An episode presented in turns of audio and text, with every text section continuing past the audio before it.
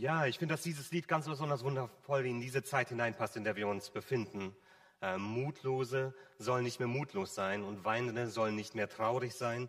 Das ist eben die Botschaft von Weihnachten, die Botschaft, die Jesus Christus uns bringt, als er Mensch geworden ist und zu uns gekommen ist, um eben dieses, äh, diese gute Nachricht zu uns zu bringen. Und wie Nicole schon gesagt hat, wir wollen das an Heiligabend feiern.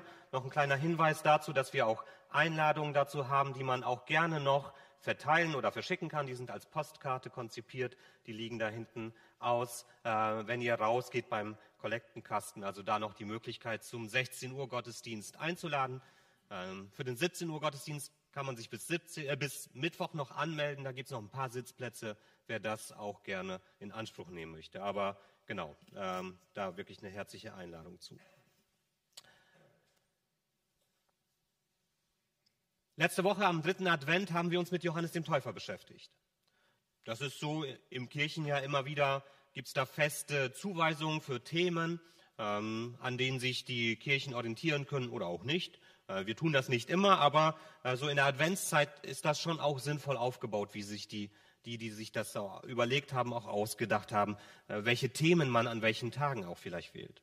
Und so diese zwei Tage vor oder zwei Sonntage vor Heiligabend sind vor allem für äh, diese Vorbereitung auf Christus nochmal ganz stark auch äh, in der Hinsicht gedacht, dass man dort auf die guckt, die Jesus vorausgehen. Der dritte Advent, wie gesagt, mit Johannes dem Täufer, der auf Jesus hinweist.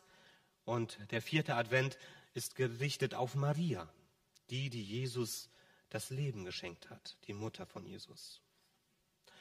Wir haben nicht viele Informationen über Maria.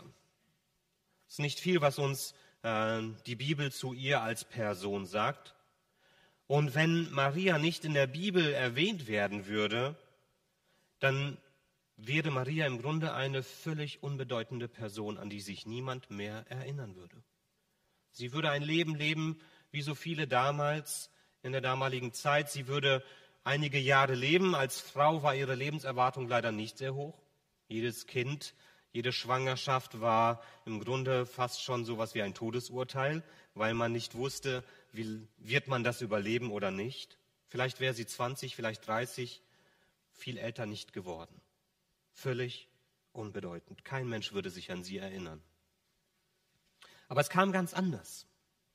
Und wir erinnern uns an Maria. Denn plötzlich stand da bei ihr im Haus ohne Vorwarnung ein Engel im Zimmer und hat sie angesprochen. Und nachdem dieser Engel zu ihr gekommen ist, war nichts mehr, wie es vorher gewesen ist. Dieser Engel macht ihr das Versprechen, dass sie schwanger werden wird, obwohl sie noch gar nicht verheiratet ist. Und das passiert auch. Sie wird schwanger. Und sie macht sich einige Monate später dann auf den Weg zu einer ihrer Verwandten. Die ist nämlich auch schwanger. Elisabeth. Und als Maria bei Elisabeth ankommt, dann ist das eine besondere Begegnung. Denn beide haben Schwangerschaften oder erleben Schwangerschaften, die von einem Engel angekündigt worden sind. Und im Bauch der einen wächst der Erlöser heran und im Bauch der anderen wächst sein Wegbereiter heran, Johannes, später genannt der Täufer. Und in beiden bewegt sich etwas, nicht nur das Baby, sondern auch in ihren Seelen bewegt sich etwas. Nämlich Elisabeth drückt ihre Freude aus darüber, dass Maria gekommen ist und Maria antwortet mit einem Lobgesang. Der sogenannte Lobgesang der Maria das Magnifikat. Und das möchten wir uns heute zusammen anschauen. In Lukas 1, die Verse 46 bis 56. 46 bis 56 aus Lukas 1. Und ich möchte euch ermutigen, einfach mit aufzuschlagen. Ich habe heute keine Präsentation mal dabei. Das heißt, ihr dürft ganz klassisch einfach die Bibeln zur Hand nehmen, ob in Papierform oder digital. Das überlasse ich euch. Aber danach schlagt mit mir zusammen Lukas 1 auf, 46 bis 56. Da steht, da begann Maria Gott zu loben. Von ganzem Herzen preise ich den Herrn. Ich freue mich über Gott, meinen Retter. Mir, seiner Dienerin, hat er Beachtung geschenkt, und das, obwohl ich gering und unbedeutend bin. Von jetzt an und zu allen Zeiten wird man mich glücklich preisen, denn Gott hat große Dinge an mir getan. Er, der mächtig und heilig ist. Seine Barmherzigkeit bleibt für immer und ewig. Sie gilt allen Menschen, die in Ehrfurcht vor ihm leben. Er streckt seinen starken Arm aus und fegt die Hochmütigen mit ihren stolzen Plänen hinweg. Er stürzt Herrscher von ihrem Thron, Unterdrückte aber richtet er auf. Die Hungrigen beschenkt er mit Gütern und das, den Reich, die Reichen schickt er weg mit leeren Händen. Seine Barmherzigkeit hat er uns, seinen Dienern, zugesagt. Ja, er wird seinem Volk Israel helfen. Er hat es unseren Vorfahren versprochen. Abraham und seinen Nachkommen hat er es für immer zugesagt. Maria blieb etwa drei Monate bei Elisabeth und kehrte dann nach Hause zurück. Soweit Gottes Wort. Bevor wir jetzt auf diese zwei Strophen, die wir in diesem Text finden können, eingehen, ich spreche noch ein Gebet. Jesus Christus, danke, dass wir etwas von deiner Mutter lernen dürfen. Danke, dass wir uns heute mit dem beschäftigen können, was ihr auf dem Herzen gelegen hat, als äh, sie zu Elisabeth gekommen ist. Und danke, dass ihr einen tollen Ausblick auf das hast, wer du bist und was du für diese Welt bedeutest. Ich möchte dich bitten, dass du zu uns sprichst heute hier und dass wir uns dadurch auch vorbereiten können auf diesen ganz besonderen Tag, wenn wir deine Geburt feiern. Amen. Das Erste, was wir hier so sehen dürfen bei Maria, ist, dass sie ein großes Staunen darüber hat, was in ihrem Leben passiert sie kann es nicht so richtig fassen, wieso es gerade ihr geschieht. Sie sagt, macht es ja selber deutlich, dass Gott sich überhaupt erst ihr zugewendet hat. Ihr, wer ist sie schon? Sie selbst sagt von sich, dass sie gering und unbedeutend ist. Das ist hier ein großes Staunen, das uns begegnet. Gott hat wunderbar in das Leben dieser Frau eingegriffen und diese Frau, diese Maria, begreift, dass hier etwas Einmaliges und Großartiges geschehen ist. Aber wir sehen nicht nur ein großes Staunen darüber, dass Gott in ihrem Leben wirkt, sondern wir sehen bei dieser einfachen, wahrscheinlich ungebildeten Frau auch einen ganz tiefen und persönlichen und lebendigen Glauben. Dass sie erlebt, dass dieser Gott sich ihr zugewendet hat und dass sie das auch so im Glauben annehmen kann dass sie das wirklich glaubt, dass da Gott in ihr Leben hineingewirkt hat. Und natürlich, der Beweis wächst in ihrem eigenen äh, Bauch äh, heran.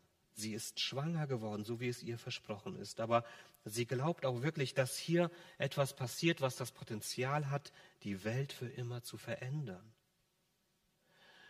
Und dieser Gott ist ihr nicht nur in diesem Baby, sondern wirklich auch in ihrer Seele ganz nahe gekommen. Und sie glaubt, dass dieser Jesus, der da heranwächst, ihr Heiland ist. Dass er der ist, der das äh, Leben verändern kann, der das Leben zum Guten wenden kann. Und dass es etwas mit ihr und ihrem Leben und ihrem Alltag auch zu tun hat. Sie hat so auf diese Botschaft von Gott reagiert. Sie hat es angenommen. Sie hat Ja gesagt dazu. Und sie weiß, dass das etwas ist, was in ihrem Leben wirken wird und was ihr Leben verändern wird. Und wir sehen auch, dass sie schon ahnt, dass das, was mit ihr geschehen ist, auch etwas Bleibendes ist, auch was für sie Bleibendes ist. Von jetzt an, sagt sie, und zu allen Zeiten wird man mich glücklich preisen, denn Gott hat große Dinge an mir getan, er, der mächtig und heilig ist. Und ich weiß, dass wir manchmal als Evangelikale, als Freikirchler so unsere Schwierigkeiten mit Maria haben, weil es andere christliche Gruppen gibt, die da auch einen ganz, ganz großen Wert auf sie als Person legen, für uns manchmal einen zu großen Wert. Aber wir dürfen sie gerne wieder neu für uns entdecken, auch in ihrem einfachen, lebendigen Glauben. Und wir dürfen sie dafür wertschätzen. Wir dürfen sie wirklich glücklich preisen. Das, was sie erlebt, ist etwas, was kein anderer Mensch jemals erlebt hat oder jemals erleben wird. Sie ist wirklich die glücklichste Frau, die es überhaupt jemals gegeben hat und die es überhaupt jemals geben wird. In ihrem Körper wächst Gott selbst, der Sohn Gottes heran. Und wir dürfen von ihr lernen. Wir dürfen uns mit ihr freuen und wir dürfen sie uns auch zum Vorbild nehmen. In ihrem einfachen, aber echten und tiefen Glauben und in ihrer Bereitschaft, sich auf das einzulassen, was Gott in ihrem Leben tut. Und sie ist auch deshalb so für uns ein Vorbild, weil sie auch zeigt, mit welchen Menschen Gott quasi sich jetzt mal so gesprochen abgibt. Wir wissen nicht viel über Maria, aber wir wissen, dass sie zu dem Zeitpunkt noch unverheiratet gewesen ist, auch wenn sie schon fest verlobt gewesen ist mit Josef. Aber Josef hätte sie zu diesem Zeitpunkt verlassen können. Sie war wahrscheinlich sehr arm. Sie hatte keinen Palast, in dem sie gelebt hat, obwohl sie von König David abstammt.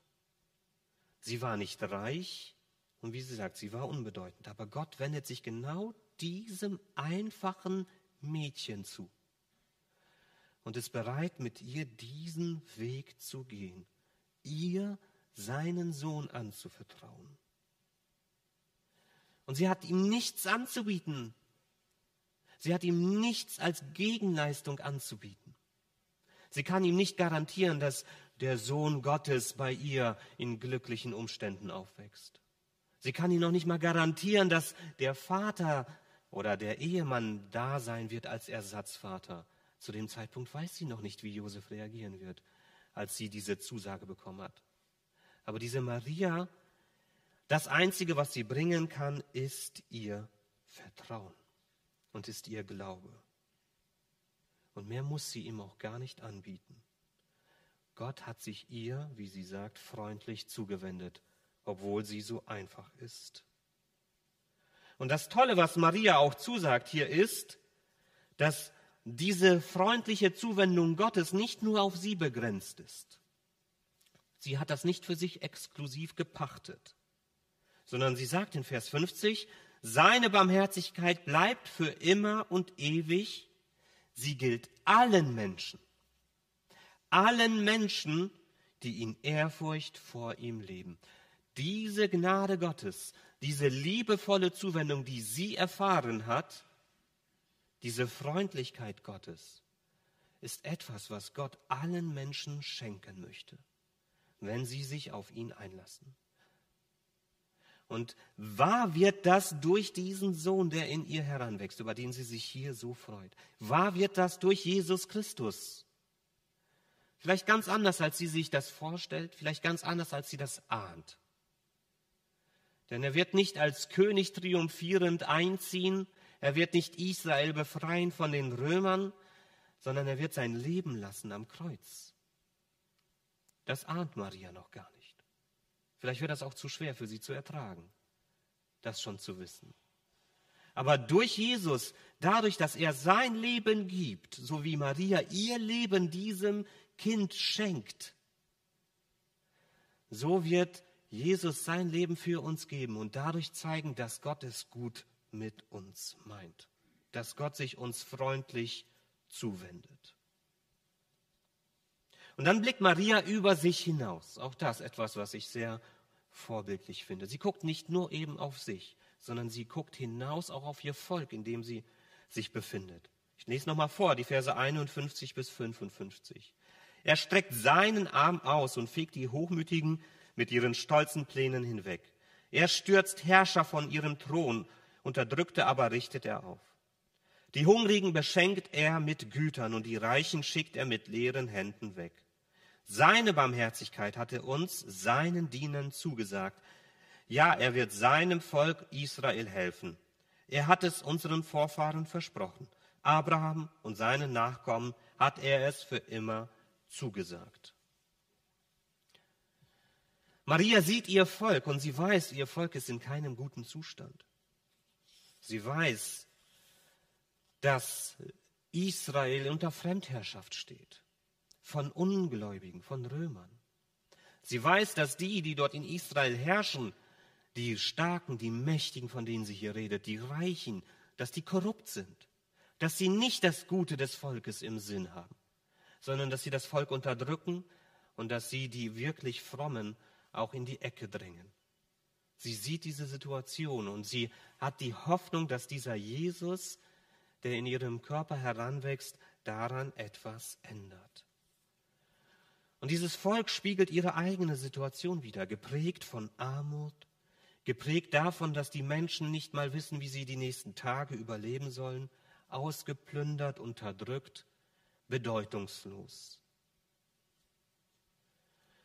Und vielleicht erinnert sich Maria auch an die Geschichte ihres Volkes, die sie doch kennengelernt hat, die vermittelt worden ist, weil sie so wichtig ist für die Seele dieses Volkes. Und wenn Israel in die Vergangenheit guckt, wenn die Juden in die Vergangenheit geguckt haben, dann haben sie gesehen, dass sie immer wieder auch Situationen erlebt haben, wo sie unter Fremdherrschaft gewesen sind. Angefangen in Ägypten, wo sie Sklaven waren und wo der Befehl rausgegangen ist, dass sie äh, runtergedrückt werden sollen, die Kinder getötet werden sollen. Eine furchtbare Unterdrückung. Aber was ist da passiert? Gott hat sein Volk befreit. Er hat es aus der Sklaverei herausgeholt und er hat sich ihnen offenbart, ganz groß gezeigt. Das ging später weiter in der Richterzeit. Sie waren in ihrem Land und doch haben sie immer wieder Unterdrückung erlebt, haben erlebt, wie fremde Mächte dieses Land erobert haben. Und doch hat Gott immer wieder Männer und auch Frauen heraufbeschworen, die dieses Volk zurück in die Freiheit geführt haben.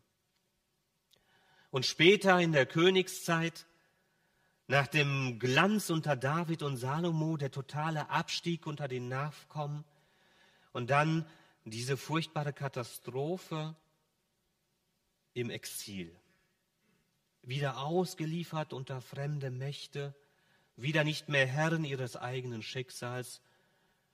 Und auch da hat Gott eingegriffen und hat sie zurückgeholt und hat sein Volk gesammelt. Das heißt, dieses Volk kennt es, dass es Unterdrückung und äh, fremde Mächte kennt, dass es kennt, dass es ausgebeutet wird, dass die Mächtigen nicht das Wohl des Volkes im Sinn haben. Aber sie sieht auch in dieser Geschichte, dass Gott immer wieder da gewesen ist, wenn es am dunkelsten gewesen ist. Dass Gott immer wieder da gewesen ist und sein Volk nicht im Stich gelassen hat. Und als dieser Engel ihr begegnet ist, und als dieses Kind angefangen hat, in ihrem Körper zu wachsen, da hat sie Hoffnung geschöpft. Hoffnung darauf, dass Gott sie jetzt auch wieder nicht im Stich lässt, sondern dass Gott sich ihnen auch als ganzes Volk freundlich zuwendet. Dass er das Schicksal dieses Volkes wenden wird. Und auch darauf vertraut Maria. Sie hat diesen Glauben, dass Gott da ist und dass Gott sein Volk und ihr Volk nicht im Stich gelassen hat. Das, was Maria nicht ahnte, was sie gar nicht wissen konnte, ist, dass Gott aber etwas ganz anderes für dieses Volk im Sinn hat. Nicht die Freiheit von äußeren Sachen, die uns gefangen nehmen. Nicht die Freiheit von äußeren Umständen, sondern zunächst einmal eine ganz andere Freiheit. Eine Freiheit, die eben nicht nur auf das Volk Israel beschränkt ist, sondern das der ganzen Welt versprochen war und wurde. Die Freiheit, nämlich wieder in einer ganz neuen Beziehung als Mensch zu Gott und zu sich selbst leben zu können. Die Freiheit, in einem ganz anderen Leben mit Gott unterwegs zu sein. Die Freiheit, auf eine neue Welt zu warten, die Gott selbst uns schenkt. Und wer weiß, wenn das Volk Israel das damals angenommen hätte, wenn sie sich ganz diesem Jesus zugewandt hätten, diesem Kind, das dann erwachsen geworden ist, dann hätte Gott ihnen vielleicht auch, auch diese äußerliche Freiheit geschenkt, die sie sich gesehnt haben. Aber zunächst einmal ging es darum, dass der Mensch selbst in sich, in seiner Seele, in seinem Herzen frei und heile wird. Und erst dann folgt diese äußere Befreiung, die äußere Heilung. Das heißt, das, was Maria hier ahnt, das, was Maria hier sieht, dass äh, die Reichen und die Mächtigen nicht mehr herrschen werden und dass Gott das Schicksal der Unterdrückten verändern wird, das wird zunächst einmal ganz anders kommen, als sie es ahnt. Aber es wird viel größer, viel mächtiger kommen, weil es eben nicht nur auf dieses Volk Israel beschränkt ist, sondern weil es für die ganze Welt gilt. Was können wir nun von dieser Maria lernen? Was können wir von ihrem Lobgesang hier lernen? Das Erste, was wir lernen können, ist, dass wir unsere Augen öffnen für das, was Gott an Gutem in unserem Leben tut. Gott wendet sich uns freundlich und gnädig zu. Siehst du das in deinem Leben? Trotz der Umstände? Trotz der Dinge, die dich eingrenzen, die dir zu schaffen machen, die dich einschränken, die dich vielleicht auch bedrücken und unterdrücken, siehst du, dass Gott sich dir freundlich zuwendet? Bei Maria war eben auch nicht alles Zuckerschlecken, aber sie hat erlebt, dass Gott sich ihr freundlich zuwendet. Wo tut er das in deinem Leben? An welchen Stellen siehst du das in deinem Leben, dass Gott sich dir freundlich zugewendet hat und dass er sich, sich dir jetzt freundlich zuwendet? Nutz vielleicht den Tag heute darüber nachzudenken und einfach mal Danke zu sagen. Einfach Gott dafür zu loben und zu preisen, ihm einfach Danke zu sagen, sich darüber zu freuen, dass er Gutes in deinem Leben tut. Aber das andere ist, dass wir eben nicht nur auf uns schauen. Gott möchte uns ja eben davon befreien, dass wir nur auf uns schauen. Gott möchte uns dazu befreien, dass wir auch den anderen sehen. Und deshalb siehst du, wie Gott auch gut in dieser Welt wirkt. Siehst du, welche guten Pläne Gott für diese Welt hat? Jesus ist gekommen, um der ganzen Welt Frieden und Gerechtigkeit zu bringen. Und wenn wir in diese Welt schauen, merken wir, nichts ist dringender nötig, als dass Gott uns Frieden und Gerechtigkeit schenkt in dieser Welt. Wir Menschen schaffen das nicht. Wir Menschen versagen in diesem Bereich. Wieder und wieder und wieder. Wir sind darauf angewiesen, dass Gott sich uns als Welt freundlich zuwendet, denn nur er kann uns Frieden geben. Und nur sein Friede kann bestehen. Aber der Weg zu diesem Frieden, den Gott dieser Welt schenken kann, geht hindurch dadurch, dass wir als Menschen bereit sind, Frieden mit diesem Gott zu schließen. Dass wir uns auf den Weg zu ihm machen, so wie er sich auf den Weg zu uns gemacht hat. Und dass wir uns dann ganz in die Hände Gottes geben und von ihm erwarten und erhoffen, dass er das Schicksal dieser Welt wenden wird. Das hat er uns zugesagt. Und Gott wird dann, wenn er das tut, er wird das Gute sehen, das in dieser Welt da ist. Und er wird es hervorheben und er wird es anerkennen. Und Gott wird das Schlechte in dieser Welt sehen und er wird es aus dieser Welt herausreißen, damit eine andere, eine neue Welt möglich ist. Und das Dritte, was wir tun können, ist, wir können Gott Danke sagen. Wir dürfen einfach danken, wir dürfen uns einfach darüber freuen, darüber, dass Gott so ist, wie er ist. Und wir dürfen diese Dankbarkeit auch hinausstrahlen lassen in diese Welt. Sie nicht für uns behalten, sondern wieder auch an den anderen denken. Und wir dürfen etwas von dieser Dankbarkeit abgeben. Von dieser Freude dürfen wir abgeben. Von dem, was wir selbst erlebt haben, dürfen wir abgeben an andere, damit sie sich auch daran freuen können. An Weihnachten machen wir uns Geschenke. Aber die materiellen Geschenke sind das Allerunwichtigste an Weihnachten. Das wichtigste Geschenk, das wir anderen Menschen machen können, ist, dass wir ihnen etwas von dieser Freude über diesen Gott, der Mensch geworden ist, abgeben. Dass wir ihnen diese Freude schenken, dass wir sie Anteil haben lassen an dem, was in unserem Leben geschehen ist. Und das können wir mit kleinen Aufmerksamkeiten tun. Wir müssen das nicht mit Riesendingen tun. Es reicht ein Anruf, ein Wort, eine Karte. Das können wir über viele Wege tun. Ich habe auch zum Beispiel wieder diese Lebenkalender bestellt. Einige liegen da. Am Ausgang könnt ihr gerne mitnehmen in Deutsch und Englisch. Und auch das ist eine Möglichkeit, einfach mal zu überlegen, vielleicht kann ich jemanden dadurch, dass ich ihn auf Jesus Christus hinweise und das Gute, was Jesus Christus tut, dadurch eine Freude schenken. Vielleicht auch jemanden zu Heiligabend oder zu Weihnachten zu sich einladen, wenn du noch Platz hast, wenn die Möglichkeit da ist. Einfach etwas von der Freude, die Gott in unser Leben hineingelegt hat, weil er Mensch geworden ist, an andere abgeben und weitergeben, mit ihnen teilen. Vielleicht kannst du anderen auch dadurch einfach nur Freude tun, indem du siehst, dass Leute gerne an Heiligabend einen Gottesdienst miterleben wollen, aber nicht wissen, wie sie das mit ihren technischen Geräten hinbekommen, aber sich auch nicht aus dem Haus trauen. Auch das ist eine Möglichkeit, ein bisschen Aufmerksamkeit und Freude zu schenken, dass du ihnen hilfst, das einzurichten, den Senioren, die das vielleicht selber nicht hinbekommen. Es gibt so viele Möglichkeiten, wie wir etwas von dieser Freude und dieser Dankbarkeit, etwas von dieser freundlichen Zuwendung Gottes an uns, an andere abgeben. Maria hat das erlebt. Als sie mit Jesus zu Elisabeth kommt, da ist sie einfach nur dankbar dafür, dass Gott sich ihr freundlich zugewendet hat. Und sie ist freund, äh, hoffnungsvoll. Und sie ist voller Überzeugung davon, dass Gott sich auch dieser Welt freundlich zuwenden wird. Und das hat er getan. In Jesus Christus hat er uns das geschenkt, was wir als Welt brauchen. Und jetzt sind wir herausgefordert, selbst uns darüber zu freuen. Er ist dankbar für uns anzunehmen und ist dankbar an andere weiterzugeben.